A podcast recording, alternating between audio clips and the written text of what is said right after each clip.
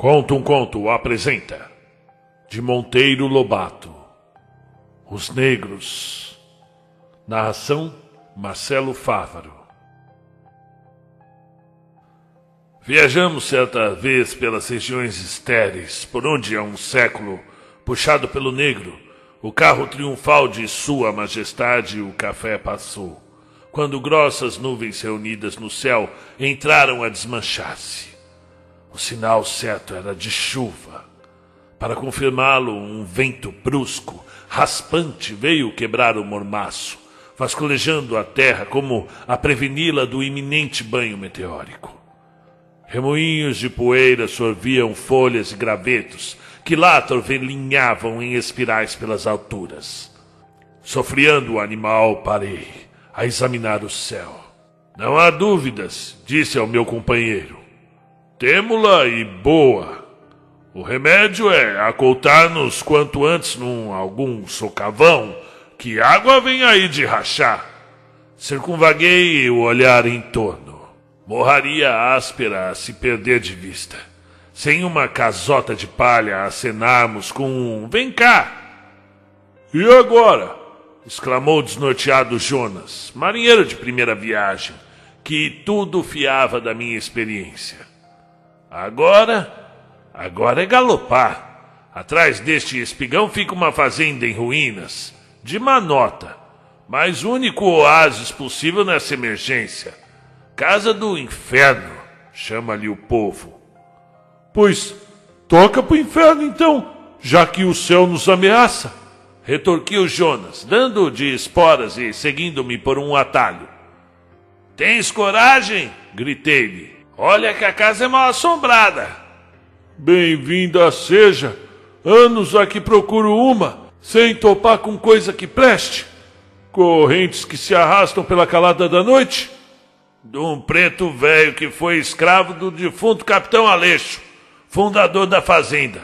Houve coisas de arrepiar. Jonas, a criatura mais gabola desse mundo, não perdeu vaza de uma pacholice de arrepiar a ti, que a mim, bem sabes, só me arrepiam correntes de ar. Acredito. Mas toca, toca que o dilúvio não tarda. O céu enegrecera por igual. Um relâmpago fulgurou-se seguido de um formidável ribombo, que lá se foi às cabeçadas pelos morros até perder-se distante, e os primeiros pingos vieram. Escoteiro pipocar no chão ressecado. Espora! Espora! Em minutos vingávamos o espigão, de cujo topo vimos a casaria maldita, tragada a meio pelo mataréu invasor. Os pingões mais e mais se amiudavam, e já eram água de molhar quando a ferradura das bestas estrepitou, com faíscas, no velho terreiro de pedra sorurcucados por ele adentro rumo a um telheiro em aberto. Lá apiamos, afinal, esbaforidos, mas a salvo da molhadela.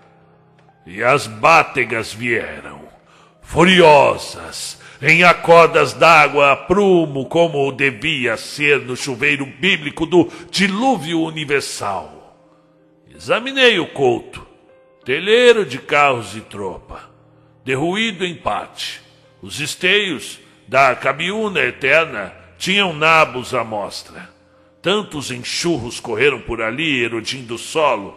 Por eles marinhava a caetaninha, essa mimosa alcatifa dos tapumes, toda rosetada de flores amarelas e pinguentada com de melanzinhos de bico cor de canário. Também abobeiras viçavam na tapera, galgando vitoriosas pelos espeques para enfolharem no alto, entre meio das ripas e caibos a nu. Suas flores grandalhudas, tão caras as mamangavas, manchavam de amarelo pálido o tom cru da folhagem vernegra. Fora, a pouca distância do telheiro, a casa grande se erguia, vislumbrada apenas através da cortina d'água e água cair, e a trovoada escalejar seus ecos pela morraria intermina, E o meu amigo, tão calmo, sempre alegre, a exasperar-se. Raio de peste de tempo desgraçado! Já não posso almoçar em vassouras amanhã como pretendia. Chuva de corda não dura hora, consoleio. Sim, mas será possível alcançar o tal pouso do Alonso ainda hoje?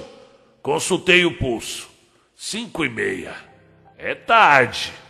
Em vez de Alonso, temos que. Temos que gramar o Aleixo e dormir com as bruxas. Mas a alma do capitão infernal ainda é o que nos vale, filosofou o impertinente Jonas. Que assim ao menos haverá o que contar amanhã. Capítulo 2 O temporal durou meia hora e ao cabo amainou, com os relâmpagos espacejados e os trovões a roncarem muito longe dali. Apesar de próxima à noite, ainda tínhamos uma hora de luz para sondar o terreiro. Há de morar aqui por perto algum urumbeva, disse eu. Não existe tapera sem lacraia. Vamos à cata desse abençoado urupê. Encavalgamos de novo e saímos a rodear a fazenda. Acertaste, amigo! exclamou de repente Jonas ao divisar uma casinhola erguida entre as moitas, a duzentos passos de distância. Bico de papagaio, pé de mamão, terreiro limpo, é o Urumbeva sonhando. Para lá nos dirigimos e já do terreiro gritamos: Ô de casa! Uma porta abriu-se, enquadrando o vulto de um negro velho de cabelos russos. Com aquela alegria o saudei. Pai Adão, viva! Vosso um Cristo, respondeu o preto. Era dos legítimos. Para sempre, gritei eu. Estamos aqui trancados pela chuva e impedidos de prosseguir viagem. Tio Adão há de. É tio Bento, para servir os brancos. Tio Bento há de arranjar-nos um pouso para essa noite. E boia, acrescentou Jonas, visto que temos a caixa das empadas a tinir. O excelente negro sorriu-se, com a gengiva inteira à mostra, e disse: Pois é a piar, casa de pobre, mas de bom coração. Quanto de comer, Comidinha de negro velho, já sabe.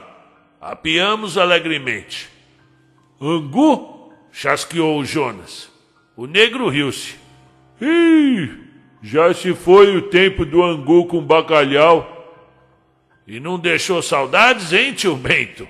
Saudade não deixou, não.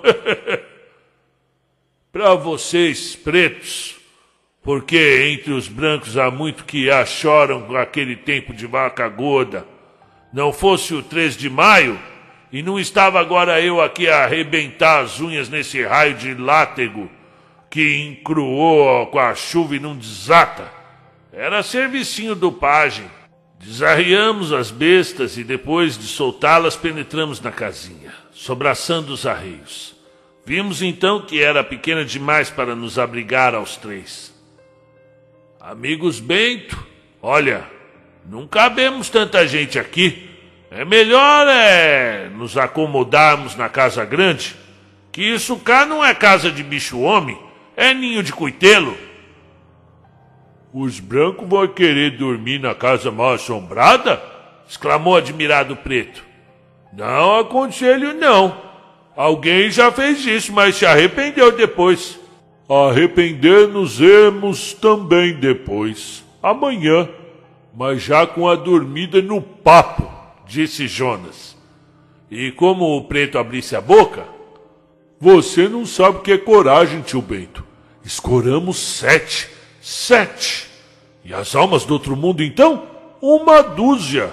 Vamos lá. Está aberta a casa? A porta do meio emperrou mas a força de ombro deve abrir. Abandonada há muito tempo? 15 anos. Desde que morreu o último filho do capitão Aleixo, ficou assim, um ninho de morcego e suindara. E por que abandonaram? Descabeçada do moço, para mim castigo de Deus. Os filhos pagam a ruindade dos pais. E o capitão Aleixo Deus que me perdoe, foi mal, mal inteirado. Tinha fama, aqui em dez léguas de roda. Quem queria ameaçar um negro reinador, era só dizer: Espera, diabo, que te vendo pro capitão Aleixo. O negro ficava que nem uma seda. Mas o que ele fez, os filhos pagaram. Eles pagaram. Eram quatro. O senhorzinho, o mais velho, que morreu mais gaiado num trem. Minha Isabelinha. Capítulo 3 Enquanto o preto falava, insensivelmente fomos caminhando para a casa maldita. Era o casarão clássico das fazendas antigas negreiras. Assombrado, erguido em alicerces e muramento de pedra até meia altura, e daí por diante, de pau a pique. Esteios de cabreúva, entremostrando-se picados a enxó nos trechos de onde se esboroava o reboco, janelas e portas em arco, de madeira em pandarecos, pelos interstícios de, da pedra amoitavam-se as samambaias e nas faces de sombra avenquinhas raquíticas. Num cunhal crescia a nosa figueira, enlaçando as pedras na terrível cordoalha tentacular. À porta de entrada ia ter uma escadaria dupla, com alpendres em cima e parapeito esmorcinado. Pus-me a olhar para aquilo, invadindo de saudade que sempre me causam essas, essas ruínas.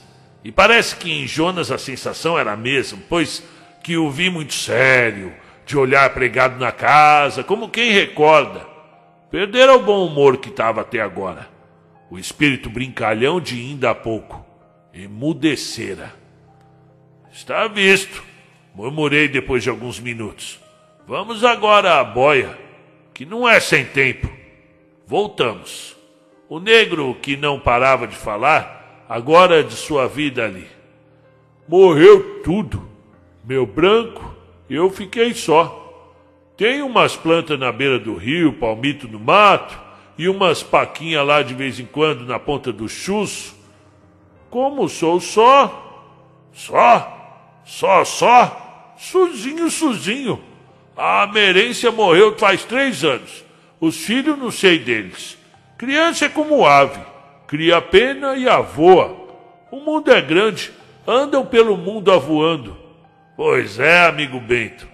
Saiba que você ainda é um herói e um grande filósofo por cima digno de ser memorando num prosa ou verso pelos, pelos homens que escrevem nos jornais. Mas filósofo de pior espécie está me parecendo aquele sujeito. Concluí, referindo-me ao Jonas, que se atrasara e parara de novo em contemplação da casa. Gritei-lhe: Ô, mexe-te! Ô, poeta, que ladras lagartixa! Olha que saco vazio não se põe em pé, não e temos dez léguas para engolir amanhã. Respondeu-me com um gesto vago e ficou-se no lugar imóvel. Larguei mão do cismabundo e entrei na casinhola do preto, que, acendendo a luz, um candeeiro de azeite. Foi ao borralho buscar raízes de mandioca assada, pô-las sobre um mocho quentinhas, dizendo: Que que é? Isso é um restício de paca moqueada. E achas pouco, Bento? disse eu, metendo os dentes na raiz deliciosa. Não sabes que se não se fosse a tua providencial presença, teríamos de manducar viradinho de brisas com torresmo de zéfiros até alcançarmos a venda do Alonso amanhã? Deus que te abençoe e te dê no céu um mandiocal imenso plantado pelos anjos. Capítulo 4 Caíra de toda a noite. Que céu! alternavam vivíssimas com rebojos negros de nuvens acasteladas. Na terra, escuridão de breu, rasgada de piques de luz pelas entrelinhas avoantes. Uma coruja berrava longe, num esgalho morto de perobeira. Que solidão! Que espessura de trevas é de uma noite assim, no deserto! Nesses momentos é que um homem bem compreende a origem tenebrosa do medo. Capítulo 5 Acabada a magra refeição, observei ao preto. Agora, amigo, é agarrarmos essas mantas e pelegos, mais a luz, e irmos-nos à casa grande. Dorme lá conosco a guisa de para-raios de almas? Topas? Contente de ser-nos útil, tio Bento sobraçou a quitanda e deu-me a levar o candeeiro. E lá fomos pelo escuro da noite, a chapinhar nas poças e na grama empapada. Eu encontrei o Jonas no mesmo lugar, absorto em frente à casa. Tá louco, rapaz? Não comeu? Você que estava com fome e ficares aí como uma perereca diante da cascavel? Jonas olhou-me de um modo estranho e, como única resposta, esganiçou um Me deixa! Fiquei a encará-lo por alguns instantes, devera desnorteado por tão inexplicável atitude. E foi assim, de rugas na testa, que galguei a escadaria musgosa do casarão. Estava perra, de fato, à porta, como dissera o negro, mas com valentes ombradas abria, no preciso para dar passagem a um homem. Mal entramos, morcegos às dezenas, assustados com a luz, debandaram as tontas em voejos surdos. Macacos me lambam, se isso aqui não é o quartel-general de todos os ratos de asa desse mundo e dos mundos vizinhos também. E das suindaras, patrãozinho. Mora aqui um bandão delas que até dá medo, acrescentou o preto ao ouvir-lhes os pios do forro. A sala de espera toava com o restante da fazenda. Paredes lagarteadas de rachas, escorrida de goteiras, com vagos vestígios do papel. Móveis desaparelhados, duas cadeiras Luiz XV de palhinha rota e mesa de centro do mesmo estilo, com o mármore sujo pelo guano dos morcegos. No teto, tábuas despregadas, entremostrando rombos e escuros. Tio Bento, disse eu, procurando iludir com palavras a tristeza do coração. Isso aqui me cheira a sala nobre do sabá das bruxas. Que não venham hoje atropelar-nos, nem apareça a alma do capitão Mora nos infernizar o sono. Não é verdade que a alma do capitão Mora vagueia aqui por horas e deshoras? Dizem, respondeu o preto. Dizem que aparece ali na casa do tronco não às dez, mas na meia-noite, e que sangra as unhas a arranhar as paredes. E depois vem cá arrastar as correntes pelos corredores, não é? Como é pobre a imaginação popular. Sempre em toda parte a mesma área das correntes arrastadas. Mas vamos ao que serve. Não haverá um quarto melhor do que isso. Nessa hospedaria de mestre tinhoso? Haver há. Trocadilhou sem querer o preto. Mas é o quarto do capitão Mor. Tem coragem? É. Ainda não está convencido, Bento, de que eu sou um poço de coragem? Poço sem fundo. Retrucou ele sorrindo filosoficamente. O quarto é aqui à direita. Dirigi-me para lá. Entrei. Quarto amplo e em melhor estado que a sala de espera. Guarneciam-nos duas velhas marquesas de palhinha bolorenta além de várias cadeiras rotas. Na parede, um retrato na moldura clássica da época dourada, de cantos redondos com florões. Limpei com um lenço a poeira acumulada no vidro e vi que era um daguerreótipo desmaiado, representando a imagem de mulher. O Bento percebeu a minha curiosidade e explicou. É retrato da filha mais velha do capitão Aleixo, a Inhazabé, uma moça tão desgraçada. Contemplei longamente aquela antigualha venerável vestida à moda da época. Tempo das anquinhas, hein, Bento? Lembras-te das anquinhas? Se lembro. Assim a velha, quando vinha da cidade, era assim que ela andava, que nem uma perua choca. Recoloquei na parede o daguerreótipo e pus-me a arranjar as marquesas, arrumando numa e noutra pelegos, à guisa de travesseiros. Em seguida fui ao alpendre, de luz na mão, a ver se amadrinhava o meu relapso companheiro.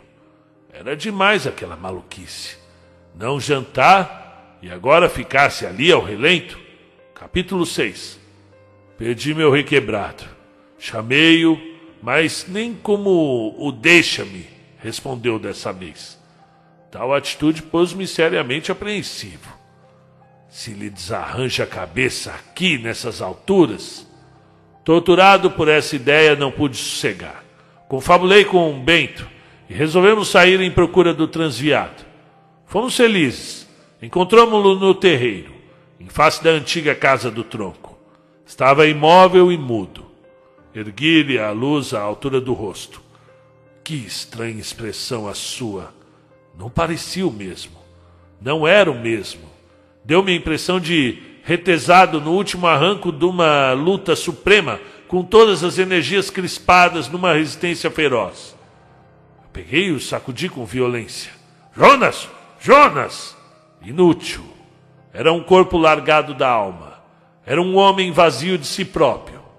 Assombrado com o fenômeno, concentrei todas as minhas forças e, ajudado pelo Bento, trouxe-o para casa. Ao penetrar na sala de espera, Jonas estremeceu. Parou, arregalou os olhos para a porta do quarto. Seus lábios tremiam. Percebi que articulava palavras incompreensíveis. Precipitou-se depois para o quarto e, dando com o daguerreótipo de Isabel, agarrou-o com frenesi, o beijou, rompido em choro convulsivo. Em seguida, como exausto de uma grande luta, caiu sobre a marquesa, prostrado, sem articular nenhum som. Inutilmente interpelei-o, procurando a chave do enigma. Jonas permanecia vazio. Tomei-lhe o pulso, normal. A temperatura, boa, mas largado, como um corpo morto. Fiquei ao pé dele uma hora, com mil ideias a me azoinarem a cabeça, e por fim, vendo-o calmo, fui ter com o preto. Conta-me o que sabes dessa fazenda, pedi-lhe. Talvez que. Meu pensamento era deduzir as palavras do negro algo explicativo da, da misteriosa crise.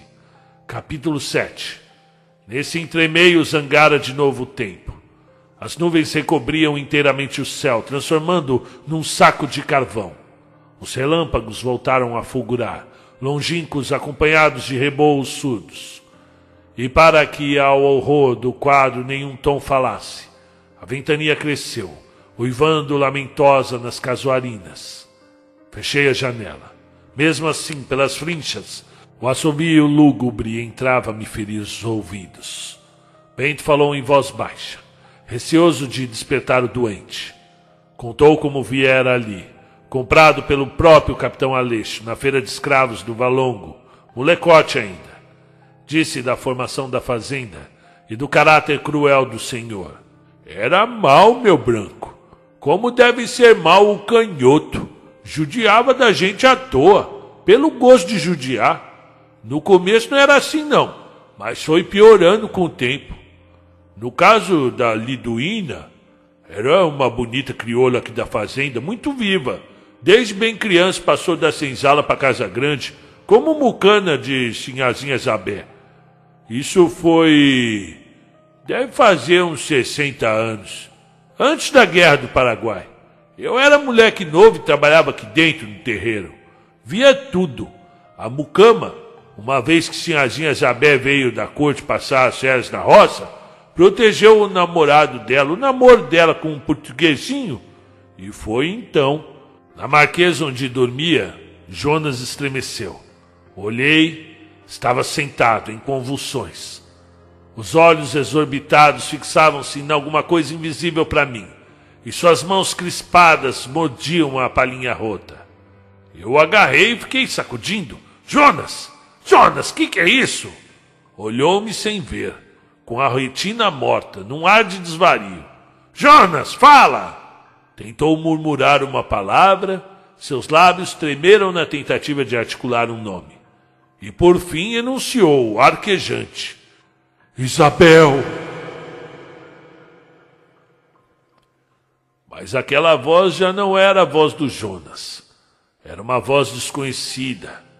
Eu tive a sensação plena de que um eu alheio lhe tomara o assalto, tomara de assalto o corpo vazio. E falava por sua boca. E pensava com o seu cérebro. Não era o Jonas positivamente quem estava ali. Era outro. Tio Bento, ao pé de mim, olhava assombrado para aquilo. sem compreender coisa alguma, e eu, num horroroso estado de superexcitação, sentia-me à beira do medo pânico. Não fossem os trovões ecoantes e o lulo da ventania nas casualinas. Denunciarem-me lá fora um horror, talvez, talvez até maior, e é possível que não resistisse ao lance e fugisse da casa maldita como um criminoso. Mas ali, ao menos, havia precioso do que todos os bens da terra. Estava escrito, entretanto, que ao horror dessa noite de trovoada e mistério não faltaria uma nota sequer. E assim foi que, altas horas, a luz principiou a esmorecer. Estremeci e fiquei de cabelos eriçados quando a voz do negro murmurou a única frase que eu não queria ouvir. O azeite está no fim. E há mais na sua casa?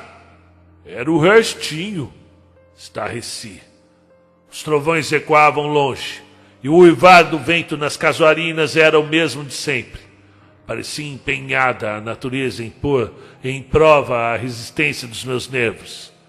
Síbito, um estalido do candeeiro. A luz bruxuleou um clarão final e extinguiu-se. Trevas. Trevas absolutas. Corri para a janela e abri. As mesmas trevas lá fora. Senti-me sem olhos. Procurei a cama às apalpadas e caí de bruços na palhinha bolorenta. Capítulo 8 Pela madrugada começou Jonas a falar sozinho como quem se recorda.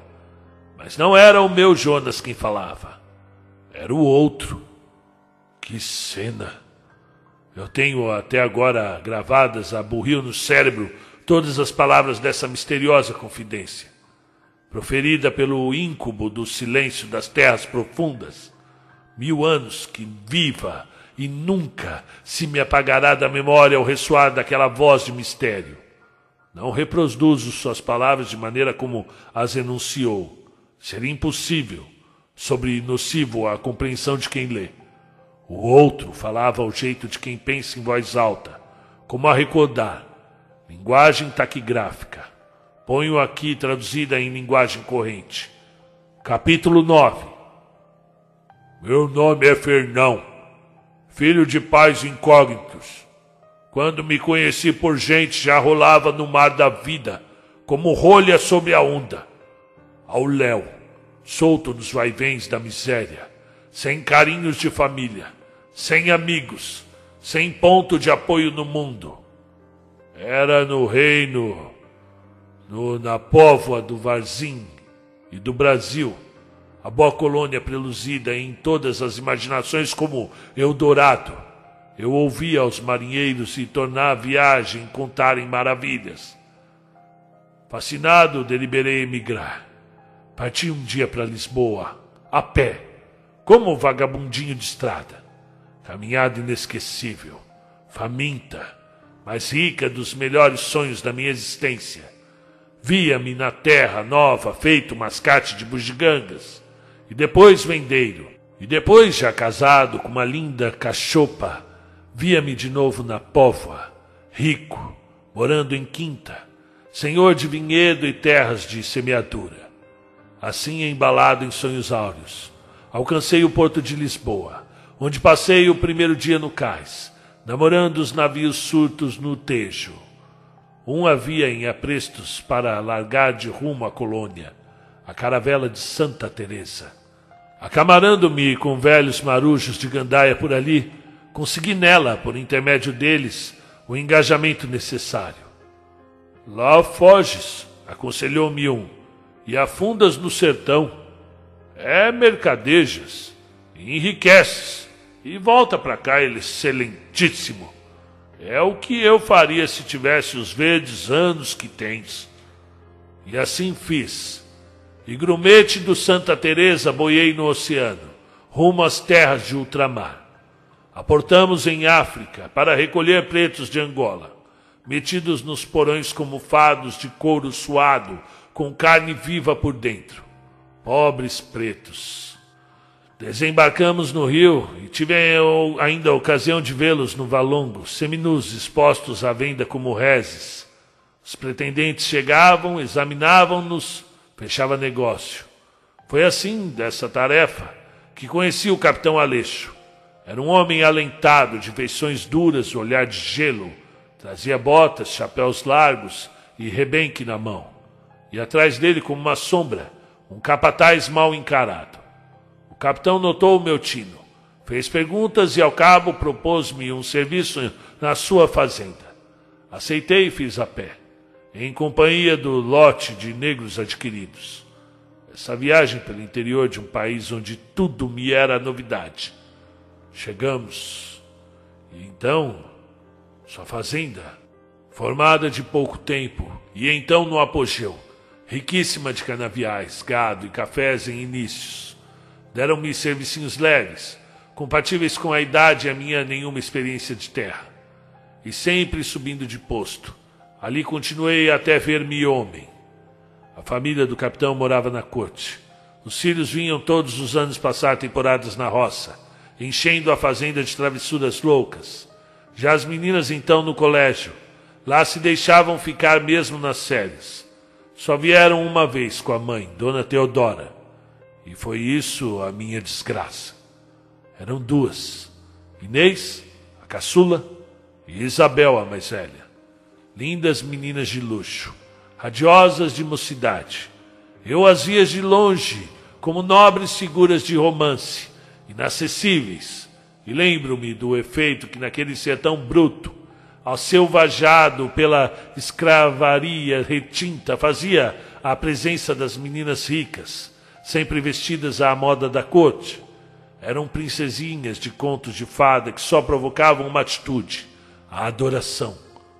Até que um dia, aquela cachoeira, lá lhe ouço remoto rumorejo, era a piscina da fazenda, escondida numa groa, como joia de cristal vivo de defluir com permanente escachou, um engaste rústico de taquaris, cartés, engazeiros, formavam um recesso grato ao pudor dos banhistas. Um dia, lembro-me bem, era um domingo e eu, de vadiagem, saíra cedo a passarinhar. Seguia pela margem do ribeirão tocaiando os pássaros, aqueles pássaros ribeirinhos. Um pica-pau cabeça vermelha zombou de mim. Errei a boducada e, metido em brios, enfrei-me em perseguição. E salta daqui, salta dali, quando dei acordo, estava embrenhado na grua da cachoeira, onde num galho de ingá pude visar a melhor presa e espeloteá-la. Caiu a avezinha longe do meu alcance. Barafustei pela trama dos taquaris a colhê-la. Nisto, por uma abertura na verdura, avistei embaixo a bacia de pedra onde a água chofrava, mas estarreci. Duas ninfas nuas brincavam na espuma. Reconheci-as. Eram Isabel e sua mucama dileta, da mesma idade, a liduína.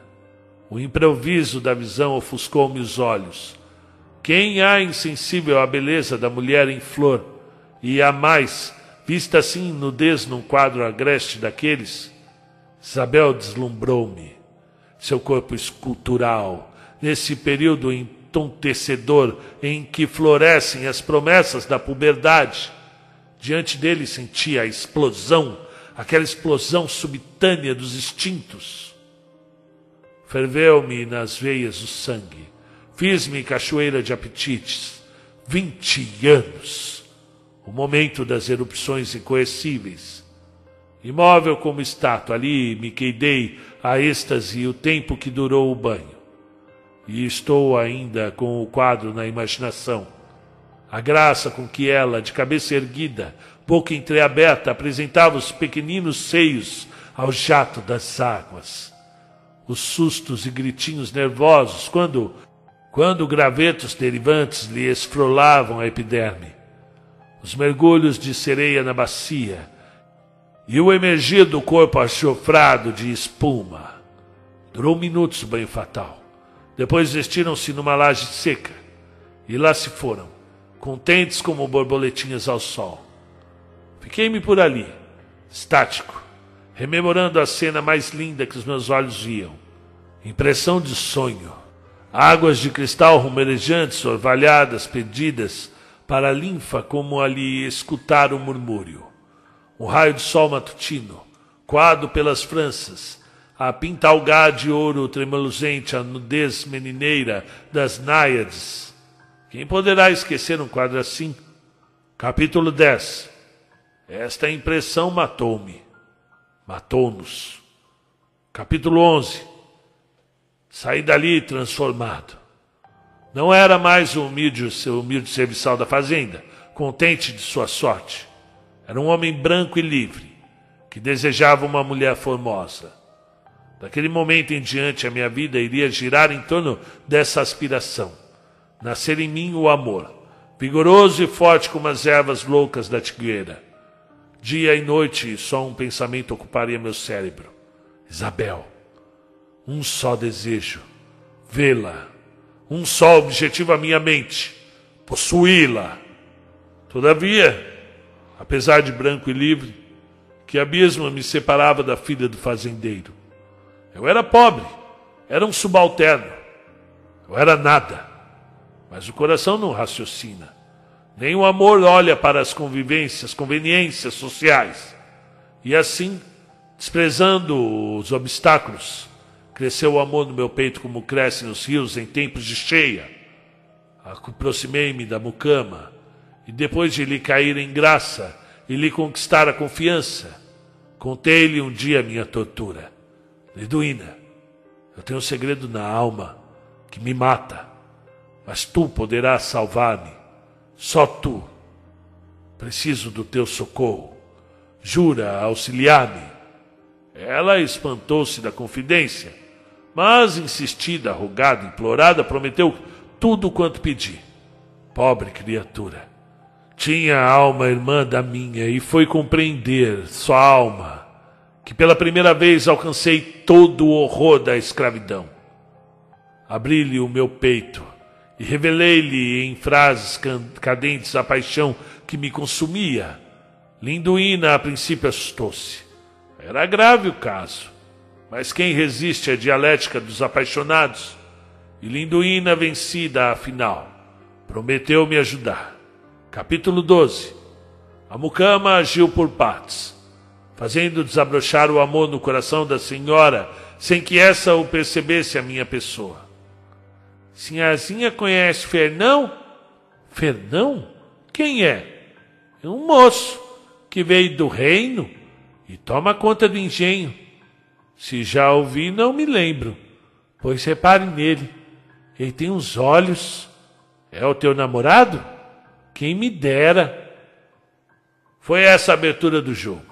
E assim, aos poucos, em dosagem hábil, hoje uma palavra, amanhã outra, no espírito de Isabel nasceu a curiosidade. Passou o número um do amor. Certo dia Isabel quis me ver. Falas tanto nesse Fernão, nos olhos desse Fernão, que eu estou curiosa de vê-lo. E viu-me. Eu estava no engenho, dirigindo uma moagem de cana, quando as duas apareceram de copo na mão. Vinham com o pretexto da garapa. Linduína chegou-se a mim e seu Fernão, uma garapinha de espuma para sinhar Isabel? A menina olhou-me de frente, mas não lhe pude sustentar o olhar. Baixei os olhos conturbado. Eu tremia, balbuciava apenas, nessa ebriez do primeiro encontro. Dei ordem aos pretos e logo jogou uma bica, um, da bica um jarro fofo de garapa espumejante. Tomei o copo da mão da mucama e enchi-o e ofereci a Náiade. Ela o recebeu com simpatia. Bebeu aos golinhos e pegou-me o serviço com um gentil obrigada, olhando-me de novo nos olhos. Pela segunda vez eu baixei os olhos. Saíram e mais tarde Liduína contou-me o resto. Um pequeno diálogo. Tinha razão, dissera-lhe Isabel. Um bonito rapaz mas não lhe vi bem os olhos. Que acanhamento, parece que tem medo de mim. Duas vezes olhei de frente e as duas vezes os baixou. Vergonha, disse Linduína. Vergonha ou. O que, Linduína? Não digo. A mucama, com o seu fino instinto de mulher, compreendeu que não havia, não ainda tempo de pronunciar a palavra amor. Pronuncio dias mais tarde, quando percebeu a menina suficientemente madura para ouvi-la sem escândalo. Passeavam pelo pomar da fazenda, então no auge da florescência. O ar embriagava, tanto era o perfume solto. Abelhas aos milhares e colibris zumbiam e esfuziavam numa, num delírio orgiático. Era a festa anual do mel.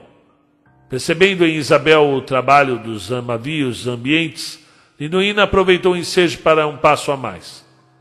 Quando eu via, quando eu vinha vindo, eu vi o Fernão sentado na pedra do muro. Estava numa tristeza. Que será que ele tem? Será que é saudades da terra? Quem sabe? Saudades ou. ou o quê? Ou amor. Amor? Amor! Disse Isabel sorvendo com volúpia o ar embalsamado. Que linda palavra, linduína!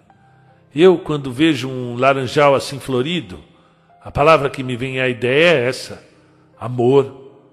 Mas amará ele a quem? Pois de certo, quem não ama nesse mundo? Os passarinhos, as borboletas, as vespas.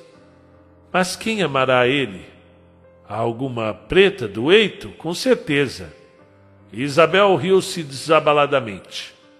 Aquele? fez Linduína com muxoxo. Não é desses não, sinhazinha. O moço pobre, mas de condição. Para mim, até penso que ele é filho de algum fidalgo do reino. Anda por aqui escondido. Isabel ficou pensativa. Mas a quem amará então aqui nesse deserto de brancas?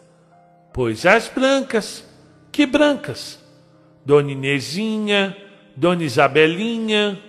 A mulher desapareceu por um momento para ceder lugar à filha do fazendeiro. Eu? Engraçadinha, era só o que faltava. Lidoína calou-se. Deixou que a semente lançada corresse o prazo da germinação. E vendo um casal de borboletas a perseguirem-se com estalidos de asas, mudou o rumo da conversa. Sinhazinha já reparou nessas borboletas de perto? Tem dois números debaixo das asas. Oito, oito, quer ver? Correu atrás delas. Não pega, gritou Isabel divertida. Mas pego, está aqui, retrucou Liduína apanhando outra, lerdota, e trazendo-a espernear entre os dedos. É ver uma casca de árvore com musgo, espertalhona. Assim se disfarça, e ninguém a percebe quando está sentadinha. É como um periquito que está gritando numa árvore em cima da cabeça da gente e a gente não vê nada. E por falar em periquito, por que a senhazinha não arruma um casal? Isabel tinha um pensamento longe dali. A mucama bem o sentia, mas muito de indústria continuava na tagarelice. Dizem que se querem tanto os periquitos que quando um morre o outro companheiro se mata. O tiadão teve um assim, que se afogou numa pocinha d'água no dia que a periquita morreu. Só entre os pássaros há coisas dessas. Isabel continuava absorta. Mas em dão momento quebrou o mutismo. Por que lembraste de mim desse negócio do Fernão? Por quê? repetiu Liduína cavorteiramente. Porque é tão natural isso. Alguém te disse alguma coisa? Ninguém. Mas se ele ama de amor, aqui nesse sertão, e foi assim agora, depois que a sinhazinha chegou, a quem há de amar? Põe o caso em si. Se Ciazinha fosse ele e ele fosse Ciazinha. Calaram-se ambas e o passeio terminou no silêncio de quem dialoga consigo mesmo. Capítulo 13 Isabel dormiu tarde essa noite. A ideia de que a sua imagem enchia o coração de um homem esvoaçava-lhe na imaginação como as abelhas do laranjal. Mas é um subalterno, alegava com orgulho. Que importa? Se é um moço rico e de bons sentimentos, retorquiu a natureza. E bem pode ser um fidalgo, acrescentava insinuante a fantasia. A imaginação também veio à tribuna. E pode vir a ser poderoso fazendeiro? Quem era o capitão Aleixo na idade dele? Um simples arriador. Já era o amor quem assoprava tais argumentos. Isabel ergueu-se da cama e foi à janela. A lua em minguante quebrava de tons cinéreos o escuro da noite. Os sapos no brejal coachavam melancólicos. Vagalumes tontos riscavam fósforos no ar. Era aqui, era aqui nesse quarto, era aqui nessa janela. Eu a espiava de longe, desse estado de êxtase que o amor provoca na presença do objeto amado. Longo tempo havia assim, imersa em cisma. Depois fechou-se a persiana e o mundo para mim se encheu de trevas. Capítulo 14 No outro dia, antes que Liduína abordasse o tema dileto, disse-lhe Isabel: Mas Liduína, o que é o amor? Amor? respondeu a arguta mucama, em que o instinto substituía a cultura. Amor é uma coisa.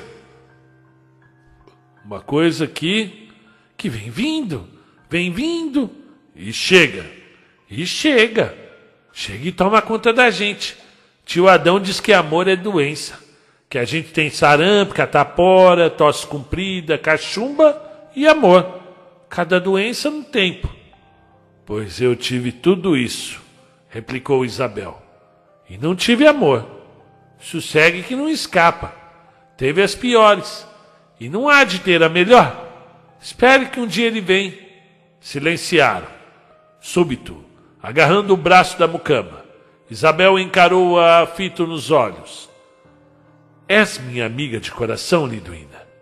Um raio me parta nesse momento se és capaz de um segredo, mas de um segredo eterno, eterno, eterno. Um raio me parta-se. Cala a boca. Isabel vacilava. Depois, nessa ânsia que nasce ao primeiro luar do amor, disse corando: Liduína, parece-me que estou. Estou ficando doente. Daquela doença que faltava. Pois é tempo, exclamou a Finória, regalando os olhos. Dezessete anos, dezesseis. E Liduína cavilosa.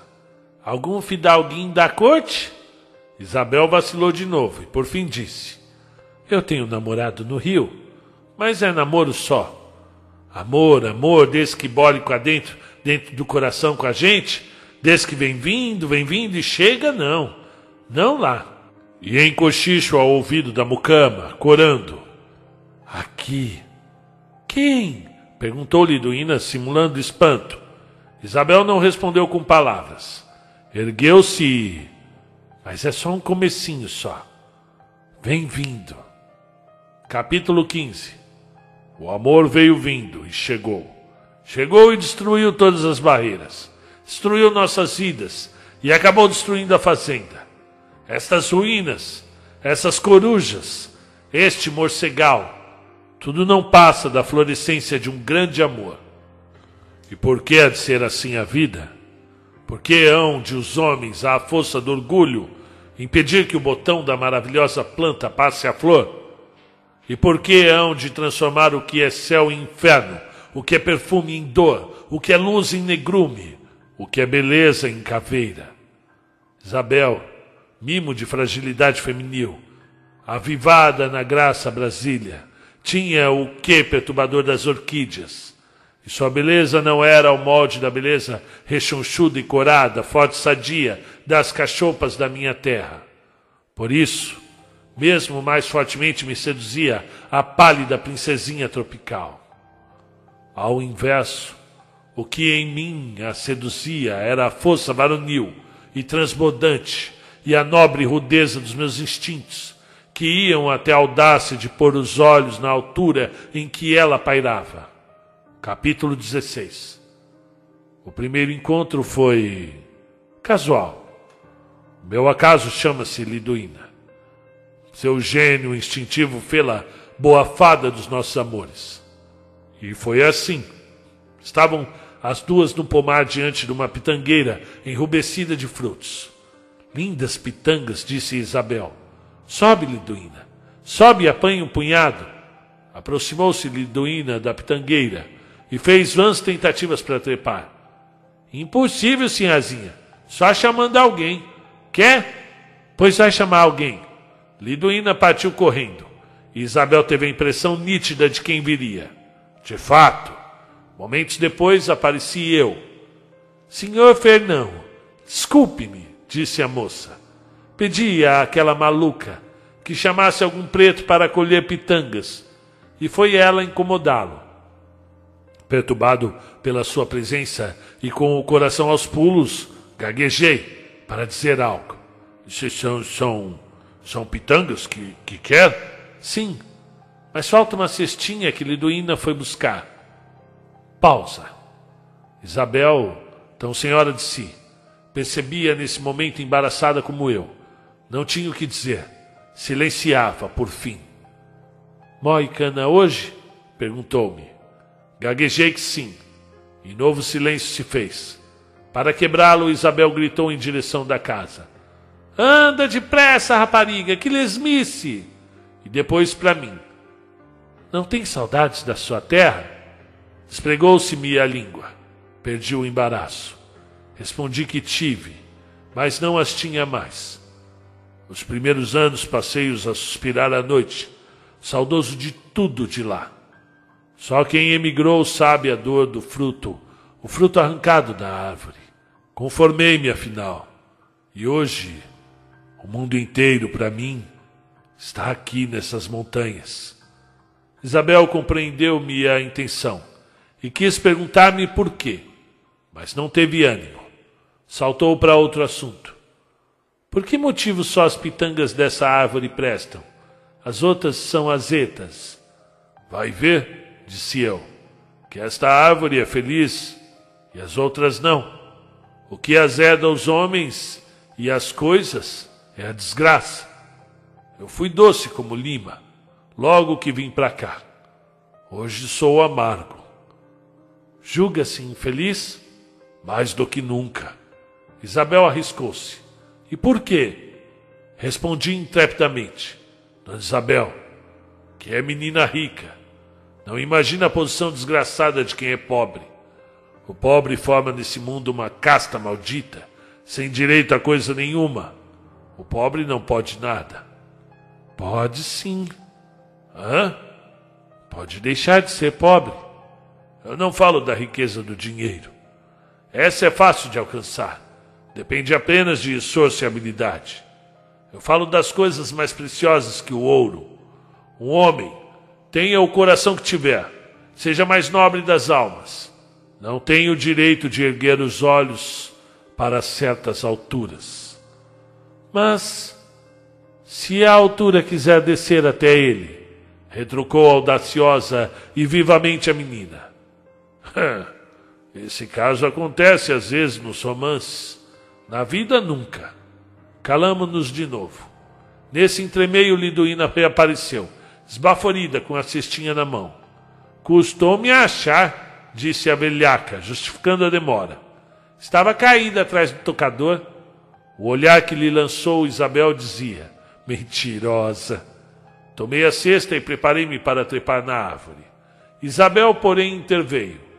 Não, eu não quero mais pitangas.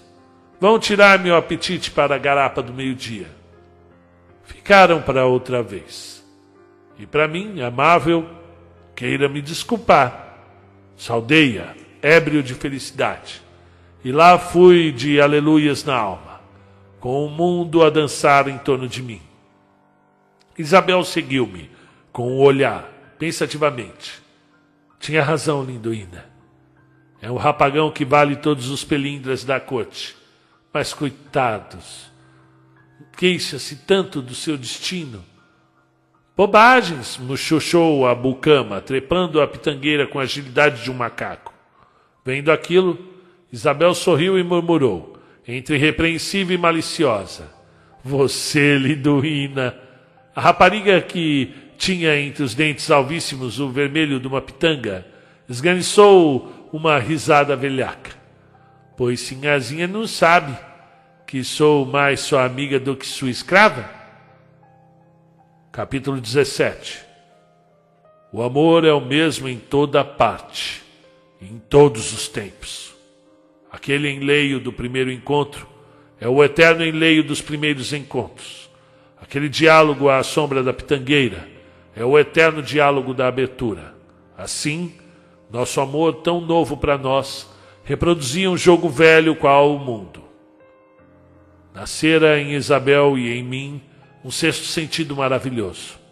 Compreendíamos-nos, adivinhávamos-nos, descobríamos meios de inventar os mais imprevistos encontros, encontros deliciosos, em que um olhar bastava para permuta de mundos de confidências. Isabel amou-me. Que período de vida esse! Eu sentia-me alto como as montanhas, forte como o oceano, e todo a coruscar de estrelas por dentro. Era rei, a terra, a natureza, os céus, a luz, a luz, a cor, tudo existia para ambiente do meu amor. Não era mais vida aquele meu viver, sim, um êxtase contínuo, aliado a tudo. Uma só coisa eu via, de uma só coisa me alimentava. Riquezas, poderio, honras, que vale tudo isso ante a sensação divina de amar, ser amado. Nessa briedade vivi. Quanto tempo eu não sei. O tempo não contava para o meu amor vivia. Tinha a impressão de que só nessa época entrara a viver. Antes, a vida não me fora mais que simples agitação animalesca. Poetas, como vos compreendi a voz interior ressonada em rimas, como me irmanei convosco nos esvoaçar pelos intermúndios do sonho. Liduína comportava-se como a fada boa dos nossos destinos, sempre vigilante e ela devíamos inteirinho o mar de felicidade em que boiávamos. Lépida, mimosa, travessa, a gentil crioula enfenchava em si toda a artimanha da raça perseguida e todo o gênio do sexo escravizado à prepotência do homem. Entretanto, o bem que nos fizeste como se avinagrou para ti, Liduína, em que fel horroroso se transfez para ti, afinal, eu sabia que o mundo é governado pelo monstro estupidez e que Sua Majestade não perdoa o crime do amor. Mas nunca supus que esse monstro fosse a fera delirante que é, tão sangue sedenta, tão requintada e inferóica. Nem que houvesse monstro mais bem servido que fosse. Que comitiva numerosa traz, que servos diligentes possui, a sociedade, as leis, os governos, as religiões, os juízes, as morais. Tudo que é força social organizada presta mão forte à estupidez onipotente. E a sanha se impunia em torturar o ingênuo que, conduzido pela natureza, arrosta com os mandamentos da megera. Ai dele se comete um crime de lesa estupidez. Mãos de ferro constringem-lhe a garganta seu corpo rola por terra espezinhado. Seu nome perpetua-se com pechas infames. Nosso crime, que lindo crime. Amar foi descoberto. E monstruosa engrenagem de aço triturou-nos, ossos e almas, aos três. Capítulo 18 Uma noite, a lua bem no alto, Empalidecia as estrelas e eu triste velava, rememorando o último encontro com Isabel. Fora a tardinha numa volta no ribeirão, à sombra de um tufo de marianeiras cacheadas de frutos. Mãos unidas, cabeça contra cabeça, num enlevo de comunhão da alma. Assistíamos ao alvoroço da peixaria assanhada na disputa das frutinhas amarelas que a espaços pipocavam na água remansosa do rio. Isabel absorta, Mirava aquelas ariscas linguinhas de pratas, apinhadas em torno das iscas. Sinto-me tão triste, Fernão. Tenho medo da nossa felicidade. Qualquer coisa me diz que isso vai ter fim, e um fim trágico. Minha resposta foi aconchegá-la ainda mais no meu peito. Um bando de saíras e sanhanços, de pouso nas marianeiras, entraram a debicar energicamente os cachos de frutinhas silvestres. E o espelho d'água piriricou ao chuveiro das migalhas caídas. coalhou-se ao rio de lambaris famintos, engalfinhados num delírio de regabofe, com saltos de prata faiscantes no ar. Isabel, sempre absorta, dizia: Como são felizes! E são felizes porque são livres. Nós, pobres de nós, nós somos ainda mais escravos do que os escravos do eito. Duas viuvinhas pousaram num, numa haste de peri, emersa na margem fronteira. A vara vergou-se ao peso, oscilou uns instantes e estabilizou-se de novo. E o lindo casal permaneceu imóvel, juntinho, comentando, talvez como nós, a festa glutona dos peixes. Isabel murmurou num sorriso de infinita melancolia. Que cabecinha sossegada eles têm! Eu rememorava frase por frase esse último encontro com a minha amada, quando dentro da noite ouvi bulha à porta. Alguém corria o ferrolho e entrava. Sentei-me na cama, de sobressalto. Era Liduína. Tinha os olhos esgazeados de pavor, e foi em voz arquejante que atropelou as derradeiras palavras que lhe ouvi na vida. Fuja, fuja! O capitão Aleixo sabe tudo! Fuja, que estamos perdidos! Disse, esgueirou-se para o terreiro como sombra. Capítulo 19 O choque foi tamanho que me senti vazio de cérebro. Parei de pensar. O capitão Aleixo, lembro-me bem dele, era plenipotenciário de Sua Majestade a estupidez nessas paragens, frio e duro. Não reconhecia a sensibilidade em carne alheia. Recomendava sempre aos feitores a sua receita de bem conduzir os escravos angu por dentro e relho por fora, sem economia nem dó. Consoante tal programa, a vida na fazenda escoava-se entre trabalhos de eito, comezaina fata e bacalhau. Com o tempo desenvolveu-se nele uma crueldade inútil. Não limitava a impor castigos, ia presenciá-los. Gozava de ver a carne humana envergoar-se aos golpes do couro cru. Ninguém, entretanto, estranhava aquilo. Os pretos sofriam como predestinados à dor, e os brancos tinham como dogma que de outra maneira não se levavam os pretos. O sentimento de revolta não latejava em ninguém, salvo em Isabel, que se fechava no quarto, em dedos fincados nos ouvidos, sempre que na casa do tronco o bacalhau arrancava urros a um pobre infeliz. A mim, em começo, também me era indiferente a dor alheia. Ao depois, depois que o amor me floriu a alma de todas as flores do sentimento, aquelas barbaridades diárias punham-me fremente de cólera. Uma vez tive ímpetos de estrangular o déspota. Foi o caso de um vizinho que lhe trouxeram um cão de fila para vender. Capítulo 20 É bom? Bem bravo? perguntou o fazendeiro examinando-lhe o animal. Uma fera, para apanhar negro fugido, nada melhor. Não compro nabos em sacos, disse o capitão. Experimente, Milu. Ergueu os olhos para o terreiro que fulgurava ao sol. De certo, a escravaria inteira na roça. Mas naquele momento o portão se abriu e um preto velho entrou, cambaio de jacá ao ombro, rumo ao chiqueiro dos porcos. Era um estropiado do eito que pagava o que comia tratando da criação. O fazendeiro teve uma ideia. Tirou o cão da corrente e atirou-o contra o preto. Pega vinagre! O mastim partiu como bala. E instantes depois ferrava o pobre velho, dando com ele em terra. Estraçalhou-o. O fazendeiro sorria com entusiasmo. É de primeira, disse ao sujeito. Dou-lhe cem mil réis pelo vinagre. E como o sujeito, assombrado daqueles processos, lamentasse a desgraça do estraçalhado, o capitão fez cara de espanto. Ora, bolas! Um caco de vida! Capítulo 21 Pois foi esse homem que vi subitamente penetrar no meu quarto, essa noite, logo depois que se sumiu Liduína. Acompanhavam-no dois feitores como sombras.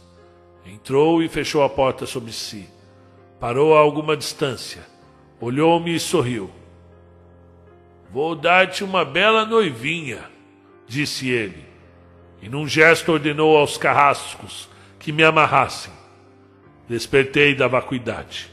O instinto de conservação retesou-me todas as energias, e maus capangas vieram a mim. Atirei-me a eles com o furor de onça fêmea, a quem roubam os cachorrinhos. Eu não sei quanto tempo durou a tal luta horrorosa. Sei apenas que tantas perdi os sentidos, em virtude das violências, das violentas pancadas que me rachavam a cabeça. Quando despertei pela madrugada, vi-me por terra, com os pés doridos e entalados no tronco. Levei a mão aos olhos sujos de pó e sangue e vi à minha esquerda, no extremo do madeiro hediondo, um corpo desmaiado de mulher. Liduína. Percebi ainda que havia mais gente ali. Olhei. Dois homens de picaretas abriam um largo rombo no espesso muro de taipa. Outro, um pedreiro, misturava cal e areia do chão, rente a uma pilha de tijolos. O fazendeiro também ali estava, de braços cruzados, dirigindo o serviço. Vendo-me desperto, aproximou-se do meu ouvido e murmurou com gélido sarcasmo as últimas palavras que eu ouvi sob a terra. Olhe, a tua noivinha é aquela parede. Compreendi tudo. Iam emparedar-me vivo. Capítulo 22 Aqui se interrompe a história do outro, como a ouvi naquela horrorosa noite. Repito que não a ouvi assim, nessa ordem literária, mas murmurada em solilóquio, aos avancos, às vezes entre soluços, outras num cicio imperceptível. Tão estranha era essa forma de narrar que o velho tio Bento não apanhou coisa alguma. E foi com ela a me doer no cérebro que vi chegar a manhã. Bendita seja luz. Ergui-me alvoroçado. Abri a janela, todo a renascer-me dos horrores noturnos. O sol lá estava espiando-me dentre a copa do arvoredo. Seus raios de ouro invadiram minha alma. Varreram dela os flocos de trevas, que a entenebreciam qual cabelugem do pesadelo. O ar lavado e alerta encheu-me os pulmões de delirante vida matutina. Respirei alegremente em austos largos. E o Jonas dormia ainda, repousado nas feições. Ele era ele outra vez o outro fugira com as trevas da noite. Tio Bento, exclamei, conte-me o resto da história. Que fim teve Liduína? O velho preto recomeçou a contá-la a partir do ponto em que a interrompeu na véspera. Não, gritei eu, dispense tudo isso. Só quero saber que fim teve Liduína depois que o capitão deu sumiço ao moço. Tio Bento abriu cara de espanto. E como meu branco sabe disso? Eu sonhei, tio Bento.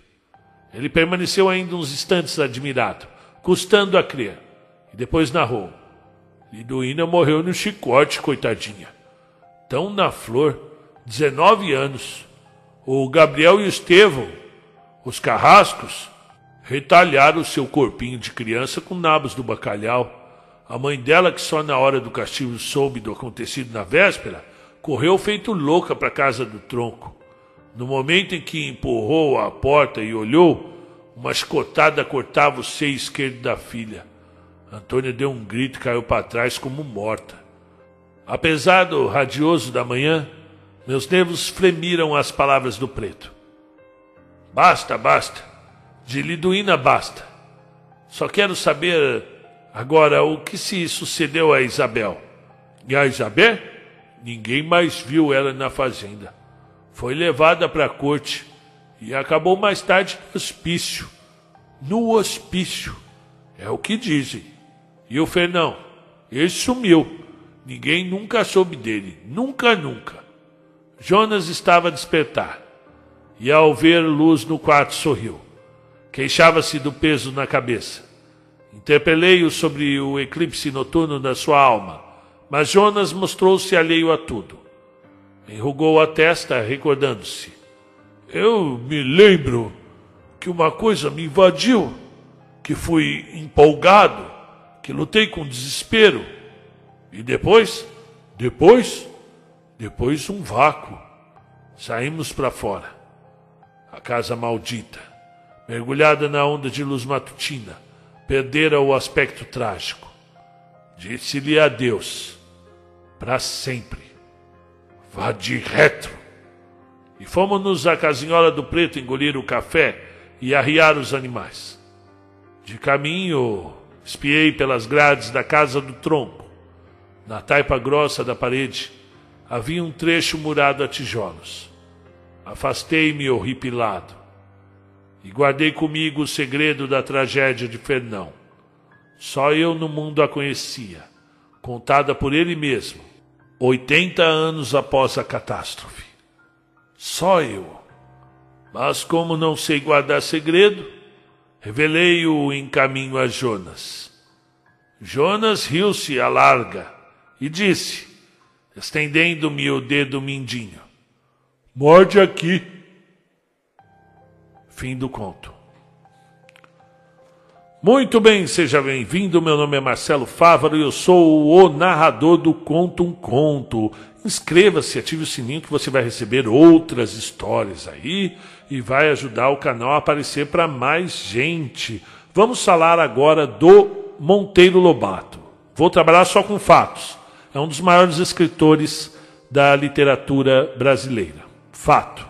Ele nasceu próximo ali de Taubaté e é muito lembrado, reverenciado como um grande escritor, patrono da literatura infantil, um dos que trouxeram realmente um universo novo para a criança na literatura brasileira. Fato.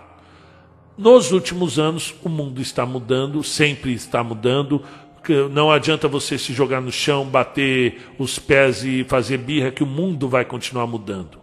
E novos questionamentos vão surgir, inclusive sobre obras que foram escritas há mais de 100 anos, que é o caso aí do, da obra do Monteiro Lobato. E, e eu venho recebendo em alguns contos que eu narrei dele, mensagens com bastante violência contra o, o, Monteiro Lobato. Ah, ele precisa ser cancelado. A gente tem que tirar a obra do Monteiro Lobato das bibliotecas. Ele era um racista, eugenista. Bom, vamos lá. Eu não, primeiro, eu não gosto de, de, de passar pano para racista. Odeio racismo. Eu acho que é o maior mal da sociedade e deve ser discutido amplamente. Segundo, é, existem sim passagens que são extremamente é, questionáveis na obra do Monteiro Lobato e que isso realmente pode ferir a dignidade e a existência de alguém. Eu fico imaginando se eu tivesse uma filha negra com sete anos, ela ouvindo na escola o que a Emília falava para a tia Anastácia, como se fosse algo normal, né? E a gente sabe aí são adjetivos pesados que o, o Monteiro Lobato usou aí. Né? Então eu ficaria muito constrangido. Por outro lado, gente, ó, eu quero que vocês saibam que eu não tenho estudo para falar sobre isso, não tenho estudo social. E se a maioria das pessoas que falam sobre com tanta propriedade o que é e o que não é racismo tivessem estudo para falar sobre isso, tivessem uma formação é, é, sociológica, filosófica, uh, tivesse feito um curso de história, de ciências sociais, de filosofia, manjasse do que está falando, não ia ter tanta besteira na internet. Então, eu não tenho estudo para falar sobre isso. Porém, é, também não tenho local de fala. Né? No entanto, é, eu assisti algumas reportagens do, de algumas lideranças do movimento negro que falaram sobre o assunto Monteiro Lobato. E o que eles pregam eu achei muito interessante, é, não que deveria ser retirado das praças públicas os livros. Imagine, gente, o, o rapaz fala assim: você hum, já pensou a gente começar, em pleno século XXI, 2020, começar a queimar livro do Monteiro Lobato em praça pública? A gente sabe que essa ideia de queimar livro em praça pública leva ao holocausto, né? leva a coisas horríveis. E não tem nada a ver com isso. A gente quer continuar a ter o escritor como um dos nossos é, da literatura brasileira. O que precisa ser feito é que nas novas publicações tenham um aviso, conscientizando as pessoas que vão ler. Olha, isso aqui é Monteiro Lobato, é ótimo, é uma ótima literatura, porém, né, há passagens que são racistas, que vocês precisam ter conhecimento disso, de que não é normal isso. Isso pode ser considerado uma, um mal da sociedade, uma doença. Eu acho doença, é, eu prefiro falar uma, um desvio muito grave de caráter, né? Então, aqui nesse conto, o que, que a gente pode falar? Uh, primeiro, o, a voz do personagem, do narrador, nem sempre é a voz do escritor. Dá para ver nesse conto, assim como no conto Negrinha, que o escritor se vê realmente muito incomodado com a escravidão e com os males que ela provoca. Né? Senão ele não teria escrito Negrinha, que é um conto que nos faz refletir muito sobre o racismo. E esse conto aqui ele fala que o preconceito, o, a discriminação levou a muitos males, inclusive ao fim da fazenda, da, da família, a decadência da família foi causada por conta da, da, maldade desse fazendeiro que não soube aceitar o amor da filha. A filha morreu no, no, no, no manicômio, o, o, o, rapaz foi emparedado e a escrava foi morta ali no, no tronco, ok? Porém, tem algumas passagens aqui do narrador que nem sempre é a voz do escritor, lembre-se bem. Ele fala que em determinado momento, primeiro que ele chama o, o, tio Bento o tempo todo de preto, né? Apenas se refere a ele como preto. Ah, o preto respondeu preto, o preto chegou, tal, tal, tal, né? Segundo, né, é, inventa um nome para ele, né? Pai Adão, viva, né? Não, calma aí, Pai Adão não. O nome é Bento, né? Mas dá para ver que o próprio Monteiro Lobato ele se preocupa em dizer assim, ó, não, não tenho qualquer nome não, tenho o meu próprio nome, né? E aí ele fala que o narrador, para vocês pretos, porque entre brancos há muito que choram aquele tempo de vacas gordas, não fosse o 13 de maio, e não estava agora eu aqui a arrebentar as unhas nesse raio látego que encruou a chuva e não desata. Isso era servicinho do pajem que, que é o 13 de maio? É a data que a princesa Isabel assinou a Lei Áurea. Né? Então, se não fosse o 13 de maio, a gente vivia ainda em vacas gordas. Então, para o narrador, ele. Não estou falando o escritor, hein? são duas pessoas aí, hein?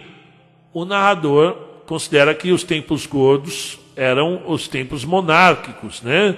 Os tempos onde, né? E pode ser a visão também do escritor, tá, gente? Não quer dizer que não, não possa coincidir, porém Muitas vezes eu vou escrever, por exemplo, se eu estou escrevendo uh, na voz do LED, o LED é um pouco meio burro, meio preconceituoso. Então, às vezes, na, quando eu estou escrevendo na funerária do rock, o meu narrador é meio burrão, meio preconceituoso. Agora, se eu estou escrevendo na voz do, daquele policial, do Steve, o Steve Today, ele é completamente preconceituoso, ele é, é um cara que, sabe, beberrão. Que, tudo depende da voz que eu vou escolher. Agora, se eu estou escrevendo na voz do Américo Lobo, é um cara já mais de acordo com o que o mundo está passando, com, com o meio ambiente, com a diversidade, com a equidade, o empoderamento. Tudo depende da voz que eu quero dar para aquele personagem. Não quer dizer que seja a minha visão, ok? Então ele fala aqui em determinado momento: agora, amigo, é agarrarmos essas mantas e pelegos mais a luz e irmos-nos à casa grande. Você dorme lá com, com, com a gente, né, como se estivesse dando ordem ainda. A escravidão acabou, mas o narrador ainda considera que o negro tem a obrigação de dar pouso para ele, dar comida para ele, fazer a comida para ele e ainda passar a noite com ele lá na, na casa mal assombrada. Né? Então, dá para perceber aí né, que, que existe sim um, um sentimento, ok? Mas é para isso mesmo que essas lideranças de movimentos estão chamando a atenção para a gente discutir sobre isso e não ficar simplesmente é, afirmando coisas que a gente não sabe direito, né? Então, gostei da leitura, foi uma leitura cansativa, já estou aqui há pelo menos duas horas sentado lendo mas que eu achei interessante, que valeu a pena, uma história muito rica. Monteiro Lobato. Até mais.